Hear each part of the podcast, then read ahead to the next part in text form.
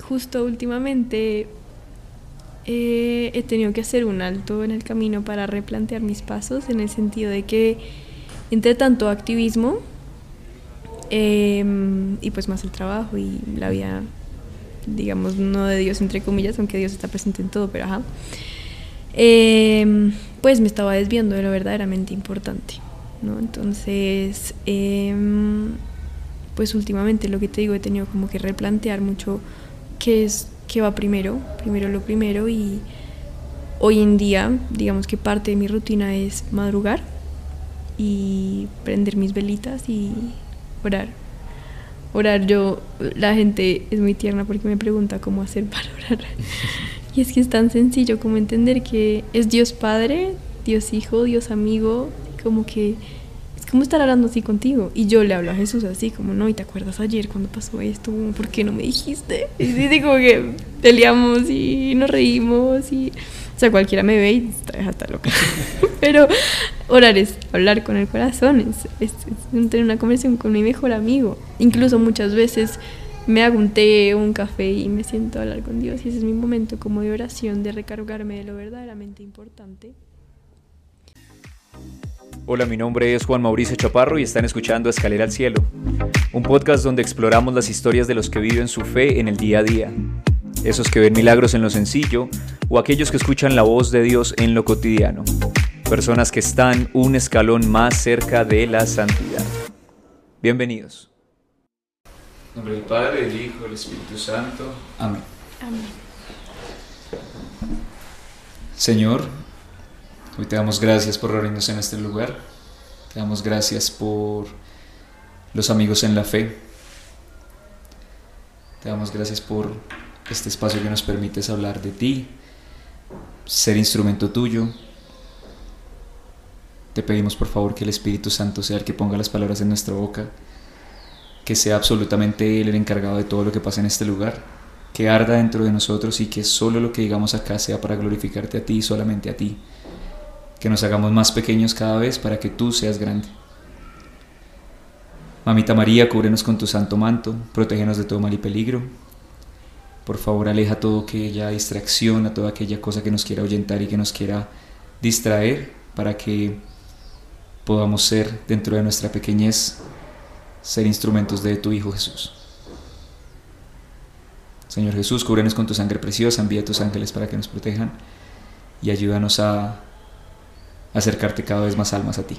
Amén. Amén. ¿Quieres decir algo? Te doy gracias, Señor, por este espacio, por este lugar, por estas personas que has puesto en mi camino. Hoy muy especialmente te pido que envíes tu Espíritu Santo sobre nosotros para que nuestras palabras, esta conversación sea tu voluntad, para que a través de, de ella pues también podamos tocar muchos, muchos corazones y, que tú sigas transformando la vida de tantas personas, que tú te vales de, de todas estas cositas de nuestro 1%, como lo es esta grabación, para, para seguir haciendo tu obra aquí en la tierra. Te pido que nos llenes de tu paz, de tu luz y, y bueno, pues que esto sea por ti y para ti. Amén. Amén. En nombre del Padre, del Hijo y del Espíritu Santo. Amén. Hola a todos y bienvenidos a este capítulo de Escalera al Cielo. El día de hoy tenemos una invitada muy especial, una invitada que ha sido una persona que ha llamado a muchos jóvenes al camino de la fe, que ha acercado a muchos jóvenes a Jesús y que sobre todo también es rostro y reflejo vivo de lo que Jesús quiere que vivamos hoy en día. Les presento a Gabriela Aldana. Bueno, pues de verdad que es un honor y un gusto muy grande estar acá.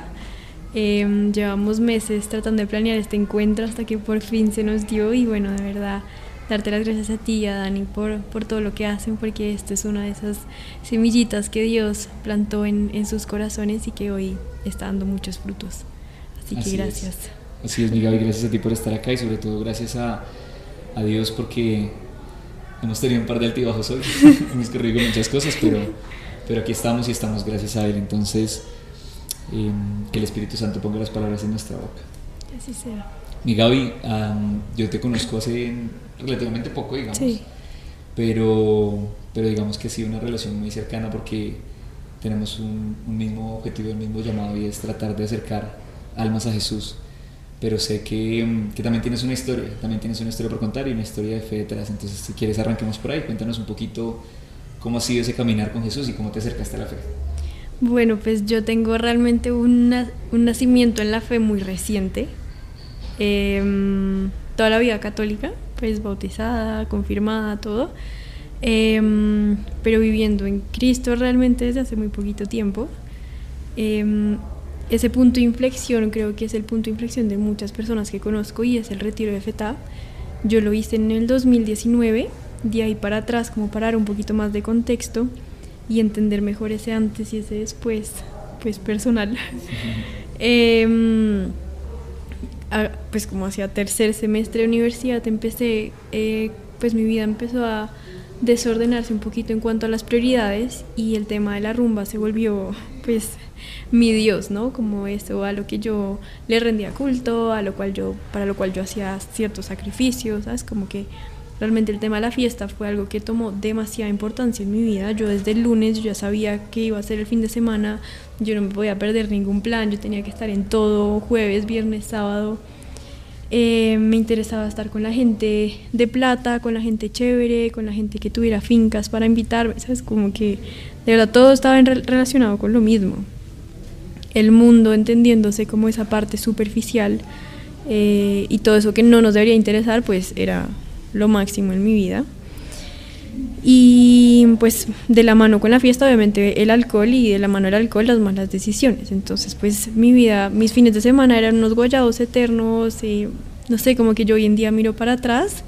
En el momento no, o sea, en el momento mi prioridad era eso, entonces yo me sentía a gusto, pues como estoy cumpliendo con lo que quiero y estoy alcanzando mis objetivos, pero hoy en día recordando esa época, como que recuerdo el vacío que sentía y del cual no era consciente, no sé, o sea, como que yo hablo de mi época oscura porque es como oscuridad, es lo que, como que lo que recuerdo, no sé, es, muy raro ponerlo en palabras, pero, pero sí, o sea, un, un pasado pues que gracias a Dios nunca toqué fondo, pero, pero pues fue pesadito en, en, en ese aspecto.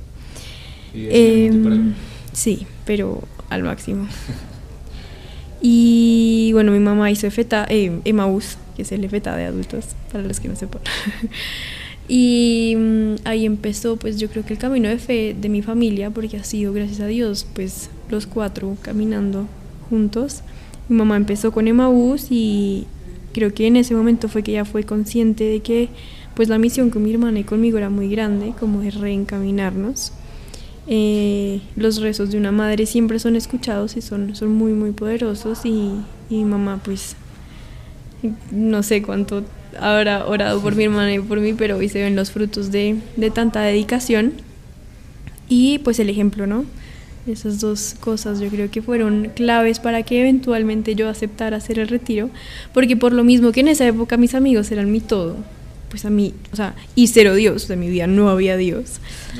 yo no sabía que era feta, o sea, nadie nunca me había hablado de feta. Yo no, por redes sociales, yo no seguía nada católico, nada, nada. O sea, yo, mi vida era completamente ajena, era como si hubiera estado en una burbuja aislada de todo lo que me pudiera hablar de Dios.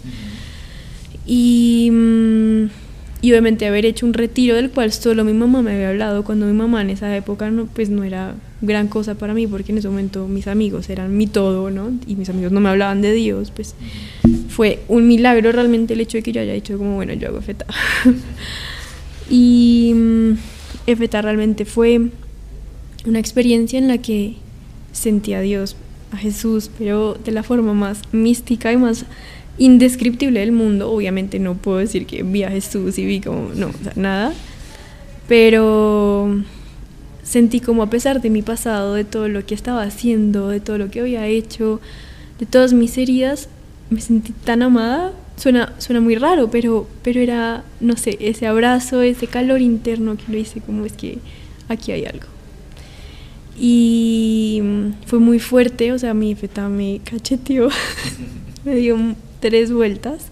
Me acuerdo haber llegado ese domingo a mi casa y lloré, o sea, horas, horas. Yo no paraba de llorar después de feta porque Y te lo juro que me dan ganas de llorar ahorita porque es, es como recordar ese encuentro, como ese, ese momento. Yo me identifico mucho con los pasajes de la Biblia en los que nos habla pues de la oveja perdida, del hijo pródigo, del paralítico que comienza a andar, del sordo que comienza a escuchar, del ciego que comienza a ver. Esa era yo, o sea, completamente perdida y sin saber por qué Jesús decidió fijarse en mí y, y levantarme y darme esa nueva vida que tanto la necesitaba y no era consciente.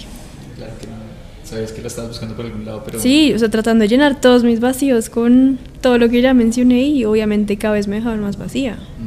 Y no sabía que mi vacío tenía nombre propio, era Jesús. O sea, por más poético que suene, es literal. Em, pues bueno, salí de FETA y, y obviamente fue todo un, un reto empezar a meter a Dios en, en mi vida, pues porque no había espacio para Dios en mi vida de antes. O sea, yo salí siendo otra, pero mi vida seguía siendo la misma. Entonces fue muy fuerte como chocarme con esa realidad de, bueno, ya sé que hay algo que no puedo ignorar, pero ahora, ¿cómo hago para que sea parte de mi vida en serio? Em, como hablábamos ahorita, pues feta no es como que uno hace feta y sale santo y ya perfecto y mejor dicho con todas las virtudes súper bien plantadas, no, o sea, es literalmente una semillita que se siembra en el corazón de uno y depende de uno regarla o no. Se puede marchitar y quedar ahí enterrada por siempre o, o el, el- el pasaje de la tierra fértil, literal, la semillita cayó en una tierra ahí que dependió de mí eventualmente hacer la tierra fértil para que creciera y eventualmente diera fruto. Y bueno, pues siguió, o sea, un año después llegó pandemia y ya en pandemia fue que realmente me tomé en serio el tema de la fe. Pandemia fue ayer. Entonces, em, pues, y lo que hablábamos ahorita, como que ha sido todo un proceso, como de ir limpiando cada vez más mi corazón y, y- aferrándome más al tema de la coherencia, de la verdad, em, y tratando todos los días de luchar por esa, por la santidad. O sea, mi proyecto de vida es ser santa, literal. Me falta mucho, obviamente, pero así fue, así fue. Y es el proyecto de vida que todos queremos, ¿no? Sí, y al que todos estamos llamados. Hay tantos caminos a la santidad como personas en el mundo. Totalmente. Así es. Entonces, para allá vamos si Dios quiere. ¿Qué nota, Gaby? ¿Qué nota? Porque muchas veces creemos que de pronto por estar tanto en el mundo, y, y yo creo que muchas personas nos ha pasado y es que eh, sentimos que estamos tanto en el mundo que no podemos salir de ahí, como que nada nos va a, sal- nada nos va a rescatar. Y, y llega Jesús y nos cambia por completo la historia que creemos en el corazón. Total. Y la cambia para bien, es que ese es el Ajá. punto, como que yo no sé, la gente puede llegar a tener miedo de ese encuentro, pero lo que no sabe es que lo que le espera es la vida de verdad, Ujú. o sea, es empezar a vivir el cielo en la tierra. Ujú. Y eso se empieza con Jesús acá, o sea, es que es espectacular, ojalá todo el mundo se diera la oportunidad, Ojalá todo el mundo lo conociera. ojalá todo el mundo. Sí, total. Ahorita hablabas un poco como de, de, de ese, del cambio, digamos, que tuviste en tu vida. Y, y hablábamos también antes de, de arrancar un poquito como el tema de la tibieza, ¿no? Mm. Como de cómo a veces nos cuesta ser coherentes y, y- y necesitamos de verdad dar un giro de, de 180 grados para empezar a ser coherentes. ¿Cómo, ¿Cómo pasó eso contigo? O sea, ¿en qué momento dijiste como, pucha, ya me tengo que tomar, empezar, me tengo que empezar a tomar mi fe en serio? ¿Cómo lo viviste? Después de FETA tuve mis dos peores borracheras. O sea, sí, después de FETA hubo muchos errores, mucha incoherencia. Y obviamente me pesaba mucho más porque el guayabo moral no solo era como lo que hice, cómo me sentí y tal, sino con Dios, ya era como pucha, o sea, yo sé que ya esto está muy mal y no y no porque Dios me va a castigar porque Dios no castiga, sino porque yo sabía que yo estaba llamada a otra cosa, ¿no? Entonces, la infelicidad es fruto de hacer y decir cosas que se contradicen. Entonces, em, y yo creo que también en la medida en la que uno se va acercando a Dios, pues el de abajo también va poniéndole a uno piedritas para uno no llegar a esa cercanía pues que Dios anhela. Entonces me tentaba mucho más. O sea, después de FETA me llegaban planes, eh, o sea, me coqueteaba el mundo por donde pasaba. O sea, era impresionante cómo me jalaba. Entonces yo vivía como en esa lucha de el típico el demonio acá y el angelito acá, que uno me dice una cosa y el otro me dice otra cosa, o sea, impresionante la lucha. Yo creo que también era pues como una batalla espiritual, ¿no? Eh, ¿Qué? Es una batalla del día a día. Obvio, ¿no? Sigue pasando, pero en ese momento, pues que uno está dando sus primeros pasos, pues obviamente era muy duro tratar de dejar una vida atrás y está llamándome cada vez con más fuerza, ¿no? Em, para mí la pandemia fue una bendición.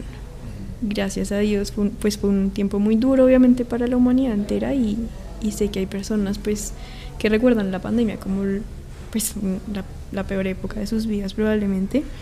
En mi caso fue una bendición muy grande porque mm, tuve la oportunidad de encontrarme pues mucho más íntimamente con Dios. O sea, yo pues por mi carrera solo estuve dos meses en- encerrada, por ahí dos meses, no me acuerdo bien, pero el caso es que durante esos dos meses yo to- todos los días me levantaba a las 5 de la mañana al rosario, sola. Me subía a la terraza, aire libre, muerta al frío, no me importaba.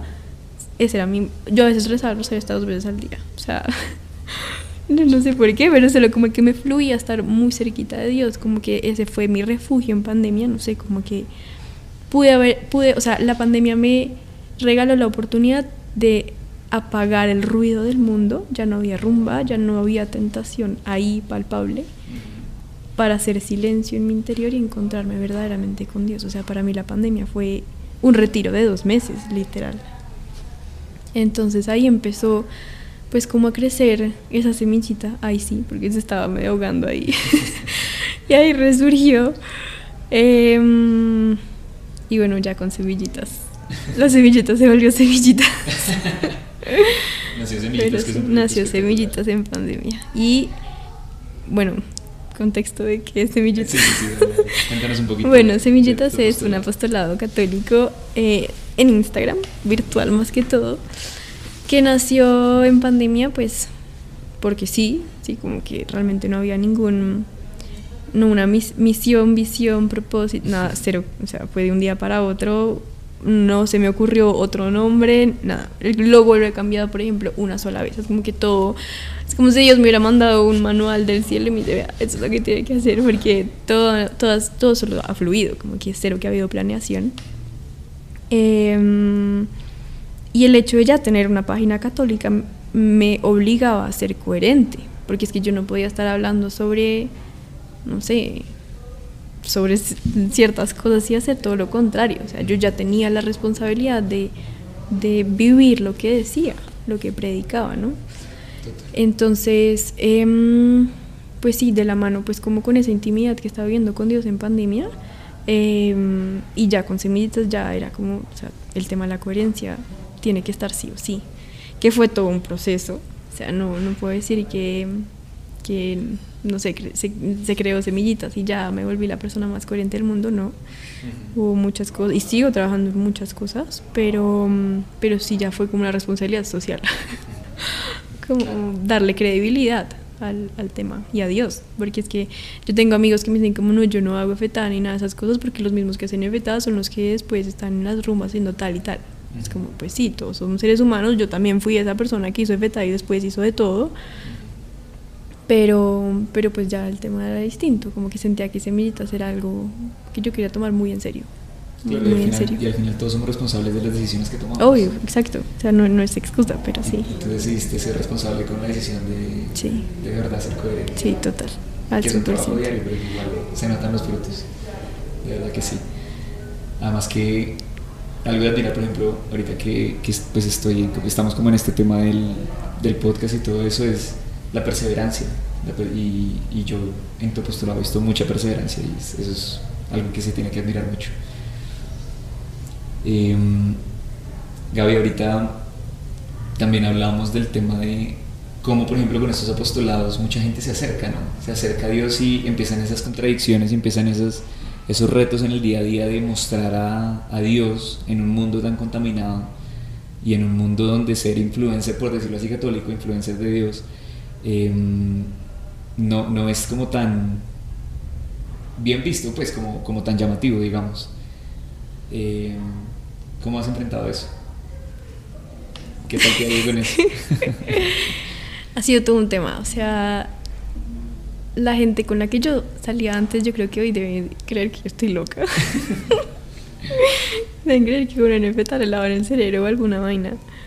Pero, mm, no sé, al final, o sea, como ya saltándome todo el tema del proceso, el, el, el producto que es, no sé, como uno sentirse, no sé, yo ver a, ver a Jesús y pensar como contigo fue igual.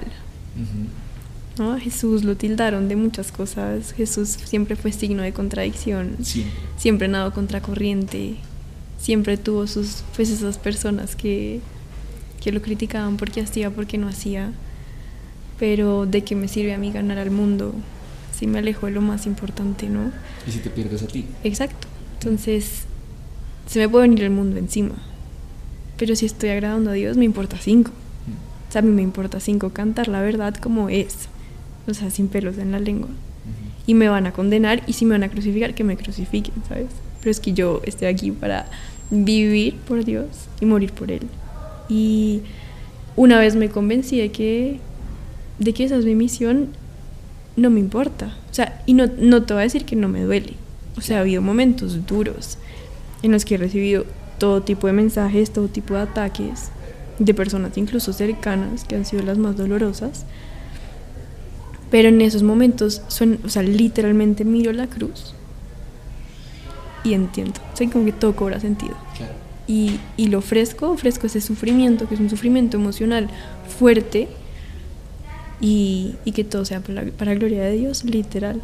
O sea, es, es difícil, obviamente, y, uno, no sé, yo venía de un mundo en el que solo pretendía agradar a los demás. Yo pretendía pensar como los demás pensaban, todo el mundo me aplaudiera, no sé, obviamente con mil máscaras encima, y en el momento en el que decido ser auténtica y, y ser yo y decir las cosas como considero que son desde la luz de la verdad de Dios, pues entiendo que esto implicará perder a muchas personas, perder la aprobación de muchas personas, pero por más de que no me deja de doler, me importa cinco, así como no lo voy a dejar de hacer. Claro, porque sabes que estás con la verdad. Me fascina ser signo de contradicción.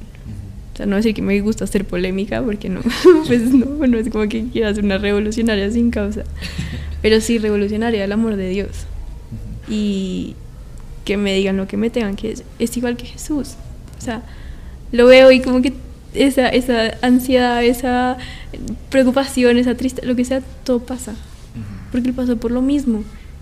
Y si él pasó por eso por mí, yo, ¿por qué no voy a hacer lo mismo por él? Entonces, em, pues sí, o sea, como que desde un principio asumí que el hecho de seguir a Dios en público iba a traer muchas consecuencias, pero al final son consecuencias positivas. ¿sí? Como que la, la gente también se va filtrando, eh, los ambientes, todo, todo, todo va favoreciéndose. Y yo, y yo sigo siendo muy amiga de mis amigos de antes. Y es que yo, yo tampoco creo que uno por ser de Dios, entonces ya no se puede juntar con la gente no de Dios, no. Claro que si mis amigos me, en este momento me llevaran a hacer cosas que no quiero hacer, que fueran mala influencia o algo así, pues obviamente ya no estaría ahí. Pero, mm, pues gracias a Dios, como que también me puse bien los pantalones, como para, en caso de que X o Y persona quiera llevarme por otro camino, pues ya sé que por ahí no es la vuelta, pero yo sigo siendo mis amigo de mis amigos de antes y los amo con todo mi corazón y ojalá algún día se den la oportunidad de, de sentir lo que yo he podido sentir. Em, pero el mismo Jesús se, se sentaba en la mesa con prostitutas, con cobradores de impuestos, con ladrones. Yo, yo, ¿Quién soy yo para decir tú te sientas conmigo y tú no? ¿no? Sí, claro. O sea, mis amigas piensan completamente contrario a mí y no pasa nada. Entonces, pues claro que había un filtro importante de personas en mi vida, pero procuro conservar las amistades a las cuales yo también pueda hacerles mucho bien, permitiendo a Dios actuar a través de mí, pues. No es como que yo me crea ahora la Mesías, así que todo el mundo me tenga que seguir, obvio no. Pero, pero el ejemplo, pues siempre, o sea, hacer vivo el testimonio de Dios a través de mi vida, pues estoy segura que, que tocará corazones y pues que así sea. Claro, el testimonio no, no se cuenta, sino que se vive. ¿no? Exacto. Y eso lo único que, Dios lo único que necesita de nosotros es la disposición, Así que es lo es. que tú estás diciendo Sí. en este momento. Mencionaste algo muy importante y es, y, y también lo habla experiencia propia, que, que cuesta mucho y es cuando las personas más cercanas las personas que más queremos, digamos, pues en, mi caso incluso puede ser como la familia, mm. no entienden este tema de Dios y que son como, no, pues usted se va a santificar con tanto rosario, usted, mm. mejor dicho, ya está a veces me, a mí dicen el misionero, muy chistoso. El pastor. Sí, sí, sí, el pastor, el padre, bueno, en fin. Em, ¿Cómo hiciste ahí? Digamos, en esos casos, yo me imagino que hay muchas personas que están escuchando y de pronto las personas más cercanas, como que son las que más los atacan, las que más los juzgan. Sí. ¿Qué les dirías? ¿Qué les diría? bueno, no, pues... Eh, gracias a Dios lo que te decía, como mi camino de fe ha, sido muy de la mano con mi familia. Entonces, como que en mi casa, em, pues afortunadamente no, no, tengo ahí problema, ¿no? Eh, con mis amigos, pues sí, ¿cómo decirlo? sí ha sido, a veces he tenido conversaciones tristes, ¿no? Como, como que una vez particularmente pues Semillitas no es del todo pacífico, tiene sus publicaciones un poquito polémicas. Y con un tema, pues sí, hubo una discusión con una amiga que quiero con todo mi corazón y fue muy fuerte. Yo creo que ese fue el momento en el que más, lo que te decía, como en el que más tuve que aferrarme a ver la cruz y decir como, bueno, te lo ofrezco todo, Señor, porque me duele un montón. Pero, mm, pero pues lo que te decía, o sea, al final no sé, como que ofrecerlo y entenderlo como la parte de la misión le da todo el sentido. Em, Dios también se ha encargado de rodearme de personas que me entienden y que comparten todo esto, todo esto, todo conmigo. Entonces, como que tampoco ha sido pues caminar descalza en un, sí, en un sendero lleno de piedras y clavos, no, o sea, ha sido un ambiente más bien tranquilo, tranquilo. Solo ese momento de esa discusión que hoy en día todo bien, o sea, no pasó a mayores y seguimos siendo muy amigas. y cero grave. Eh, porque pues la idea también es eso, ¿no? Uno, pues si, si tenemos diferencias, lo conversamos, charlamos y perfecto. Cada quien puede creer lo que quiera creer y ya está. Em, pero pues sí, en su momento no, no fue fácil, pero ya. O sea, y de resto, pues... sí, sí. Nada. Em, ahorita hablamos de algo muy especial en tu vida y en la vida de muchas de las personas que te conocemos y es Hakuna. Okay. ya se ríe.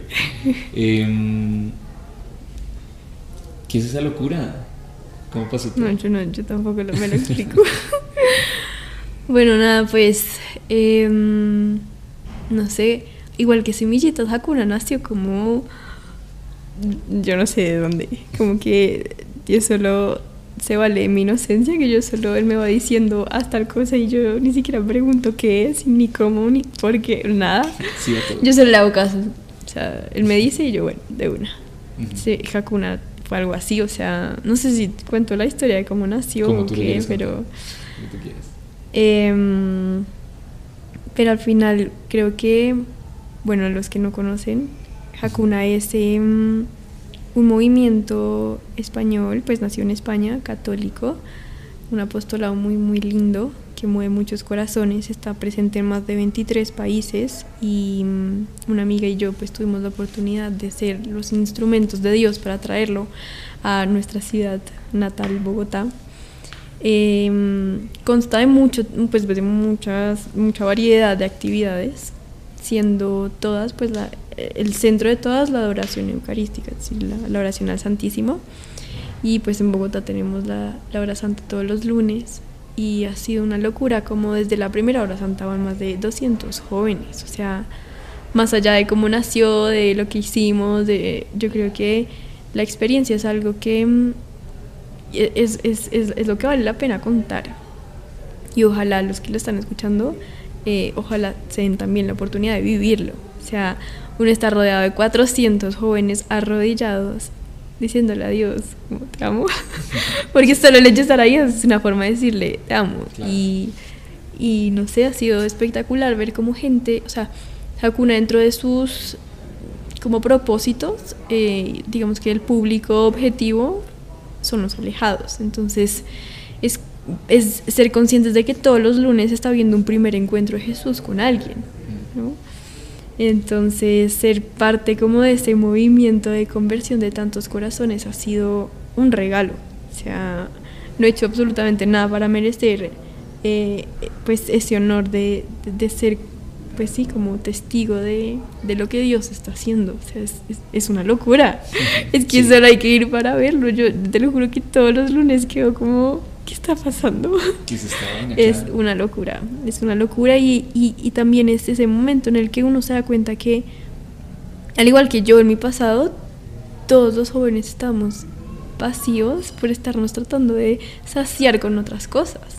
Y el hecho de que haya tantas personas todos los lunes ahí, solo como que nos, sí, como que refuerza esa idea de que están sedientos de algo más. Ya lo han intentado todo. Sí, lo han buscado en todos los lugares Exacto. posibles del mundo.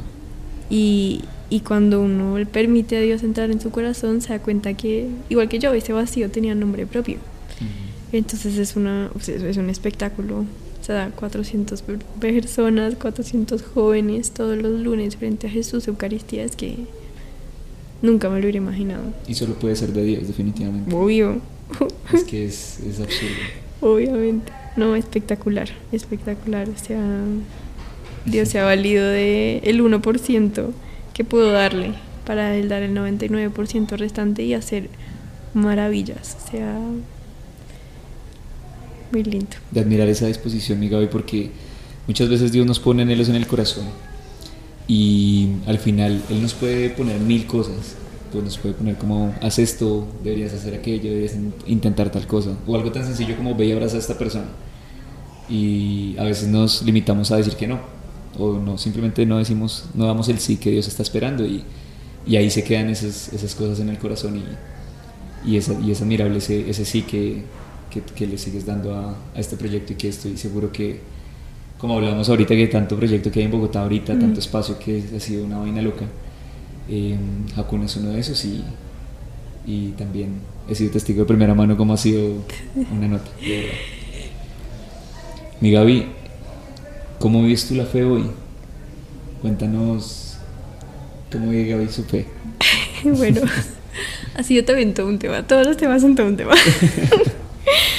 Pero mm, justo últimamente eh, he tenido que hacer un alto en el camino para replantear mis pasos en el sentido de que entre tanto activismo eh, y pues más el trabajo y la vida, digamos, no de Dios entre comillas, aunque Dios está presente en todo, pero ajá, eh, pues me estaba desviando de lo verdaderamente importante, ¿no? Entonces pues últimamente lo que te digo he tenido como que replantear mucho qué es qué va primero, primero lo primero y hoy en día digamos que parte de mi rutina es madrugar y prender mis velitas y orar. Orar yo, la gente es muy tierna porque me pregunta cómo hacer para orar. Y es que es tan sencillo como entender que es Dios Padre, Dios Hijo, Dios Amigo, como que ¿cómo estar hablando así contigo? Y yo le hablo a Jesús así, como, no, ¿y te acuerdas ayer cuando pasó esto? ¿Por qué no me dijiste? Y sí, como que peleamos y nos reímos y... Sea, cualquiera me ve y está, loca. Pero orar es hablar con el corazón, es, tener una conversación con mi mejor amigo. Incluso muchas veces me hago un café y me siento a hablar con Dios y ese es mi momento como de oración, de recargarme de lo verdaderamente importante. Eh, no, o sea, por más influencer, católica, lo que sea, eh, hay muchas cosas en las que tengo que, que fortalecerme. El, el, tema del rosario estuvo súper bien trabajado en pandemia. Hoy en día me cuesta mucho y es algo como con lo que un pendiente ahí que, que tengo guardadito. Pero el tema del rosario es algo que también todos deberíamos tener como herramienta diaria. Mm, procuro ir a misa todos los días también. Gracias a Dios tengo una parroquia cerquita que ofrece varios horarios de misa.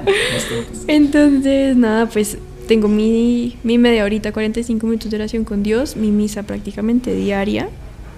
Obviamente, pues no, no es todos los días, pero casi. Trato todo, sí, casi todos los días, sí. Eh, ¿Qué más? Pues nada, trato de que cada publicación sea inspirada por Dios. Muchas veces no sé qué subir ni nada y solo es como, no sé, ir a misa y como que ahí llega la idea. Entonces, como que semillitas, pues por más virtual o lo que sea, es, es también un momento en el que comparto mucho con Dios, ¿no? Es como, ¿cómo lo quieres? ¿Pero qué color? Pero... Entonces, pues eso. Y trato de vivir mi fe en el día a día. O sea, no se trata de tener una vida de Dios y ahorita estoy trabajando, entonces no es, sí, como una y una.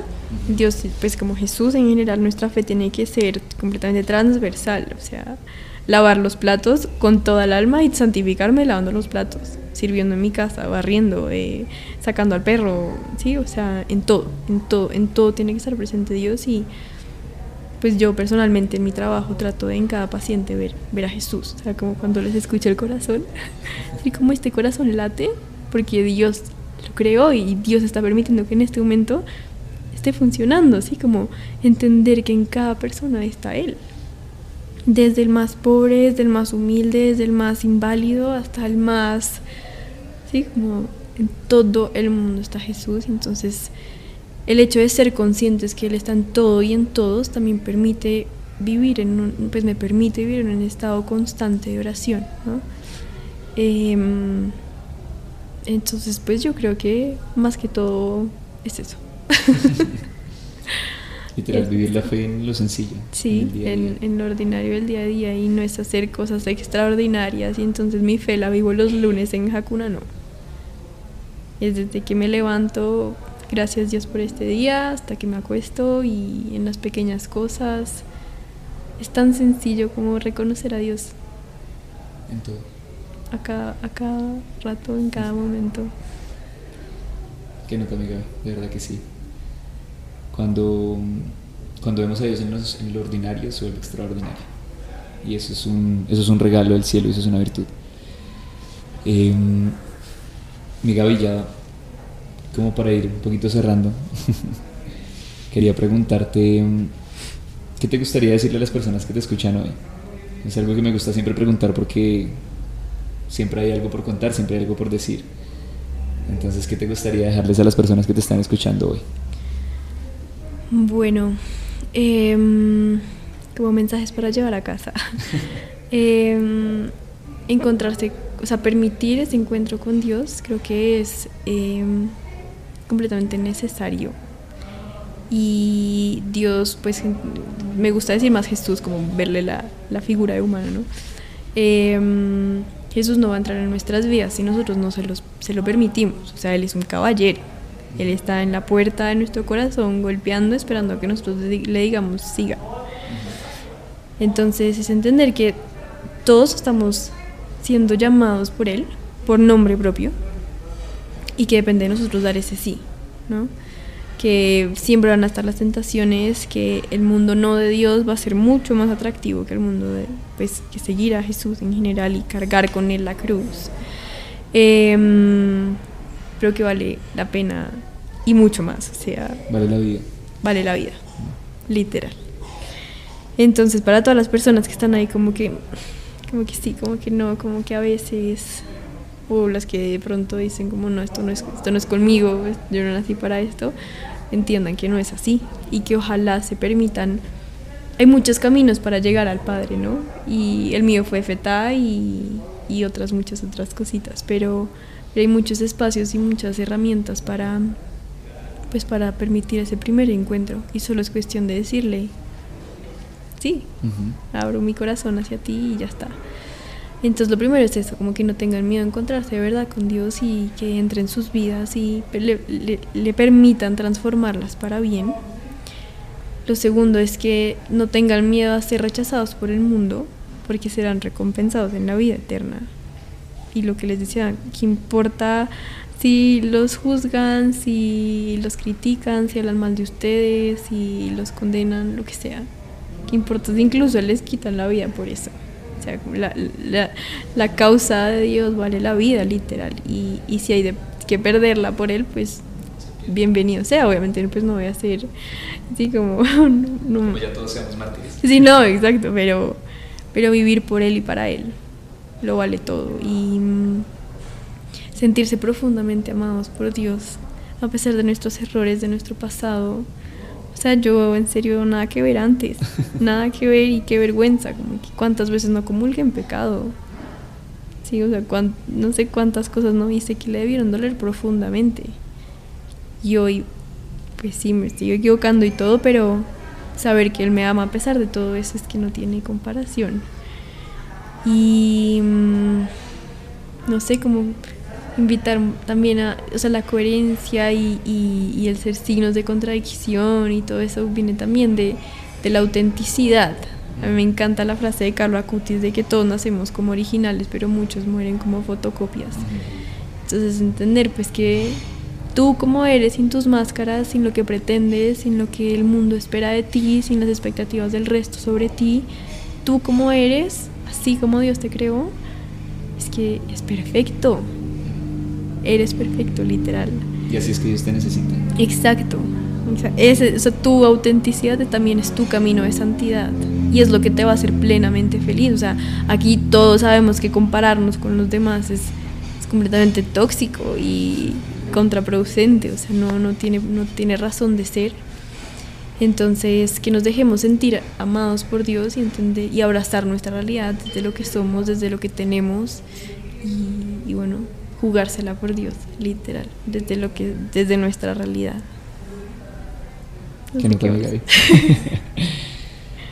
Para mí ha sido un honor tenerte acá. Tengo una última pregunta, porque esta no se lo pregunté a Lorenzo, pero sí se lo quiero preguntar a ti. ¿Qué? ¿Cómo es vivir una relación... ¿En Dios? En Dios. Hoy en día, con tanto avance, con tantos llamados del mundo y todo. No me podía tener una pregunta. bueno, no, es espectacular. La verdad que mm, pues tengo eh, la bendición de poder comparar con un antes y un después, ¿no? Relaciones no de Dios y relaciones de Dios. Bueno, relación de Dios, mi única relación de Dios es Lorenzo. Eh, ninguna relación es perfecta, pero podría decir que es casi perfecta. Cuando Jesús está en el medio, se convierte Él en nuestro referente de cómo amar, de qué hacer, de qué no hacer. Eh, tomar decisiones de la mano de él, tratar de, como pareja y a nivel individual, agradarlo. Em, no sé, o sea, es. Ojalá, ojalá de verdad la gente también intentara llevar un, noviazgo santo. Obvio no ha sido fácil. Eh, y nada, Dios lo es. El tema de la castidad, pues claramente no, yo no sabía que era esa vuelta. o sea, yo antes, ¿qué? O sea, si yo sabía de Dios, yo menos iba a saber de la castidad. O sea, me hubieran dicho eso en mi vida de antes. Yo, esta gente, ¿qué le pasa? ¿Y llegaste a ti? No, pues obviamente. Entonces, obviamente, pues ahí también ha habido su, su, su reto. Una relación en castidad es guau. Es, entonces, em, es que es imposible ponerlo en palabras. No es lo que esté así mega enamorada. No, y Lorenzo se va a creer. Mentira, sí estoy muy enamorada. Pero más allá de eso, eh, caminar al cielo con una persona y de la mano de esa persona es. Pucha, le da un. Le da un. No sé, un concepto tan diferente a la relación. O sea. No sé, es que no, tengo cómo ponerlo en palabras. Solo vale mucho la pena. Vale mucho la pena esos pequeños sacrificios para ganarse juntos el cielo. Porque es que no, no es que no. Solo no puedo escribirlo, pero es muy lindo. Una relación en la que no hay inseguridades, una relación en la que no hay mentiras, una relación en la que puedo ser yo, en la que él puede ser él, en la que no peleamos. Y pues sí, la, la gente dirá como pelear es necesario, pero pues es que conversar lo que no nos gusta al otro y ya está. Que si yo sé que a ti te molesta tal cosa, pues yo dejo de hacerlo y ya. Y yo trabajo en mí y yo procuro ser mi mejor versión para, para poderte amar con todo el corazón. Y si yo también soy consciente que en ti está Jesús, todo lo que, todo lo que yo haga contigo, lo que deje de hacer contigo, lo estoy también haciendo, dejando de hacer con Dios. Entonces, por eso yo como que realmente en todos los aspectos de la misma relación, es supremamente indispensable tenerlo a él como el referente. Sí, no sé, es, muy grande, o sea, es muy difícil de ponerlo en palabras, pero vale mucho la pena un, noviazgo santo y, y, con la mirada pues en, en toda una vida juntos. porque es que el noviazgo no es para pasar un ratico y más tarde miramos y a mí no me pongas nada de título y vámonos a vivir unión libre, o sea, no. El matrimonio es algo santo y eso se construye desde, desde incluso desde la soltería. O sea, a mí me hubiera encantado que alguien en mis, en mis tiempos de soltera me hubiera dicho que es que era, era una época para, para haber trabajado en mí, para haberme preparado, para haber Sí, haber añorado ser como una María para eventualmente recibir a mi San José. Dios, a pesar de todas mis embarradas, me puso un San José al lado y de verdad no, no, no tengo cómo agradecerle. Pero, pero es, esa santidad en el matrimonio, que al fin y al cabo es nuestra vocación, para los que no nos vamos por la vida de religiosos o religiosas, eh, se construye desde que estamos solos. Y como pareja, pues es que es el camino que juntos vamos a construir. O sea, si yo quiero un matrimonio para toda la vida, es que es desde ya que yo tengo que tomar buenas decisiones, ¿no? Entonces, em, pues sí, yo creo que es eso, es con Jesús en el centro y todo, todo cambia para bien. Yo no puedo agregar nada más. y Gaby, gracias, de verdad. Gracias por, por abrir el corazón, gracias por sobre todo ser esa voz de muchos jóvenes que necesitamos que sea escuchada ser esa, esa luz también ante tanta contradicción, ante, tanta, ante tanto ataque, pero que lo que tú decías ahorita, no hay nada más satisfactorio que te ataquen por estar en, en la verdad. Mm. Entonces, em, gracias a todos también por escucharnos hoy. Estoy seguro que van a haber más capítulos porque hay mucho todavía por hablar, pero bueno, em, nos escuchamos en, en otro capítulo. Gracias a ti por la invitación, a todos los que están aquí escuchando también gracias por el tiempo. Em, y bueno. Cuídense mucho, Dios lo bendiga. Chao, chao.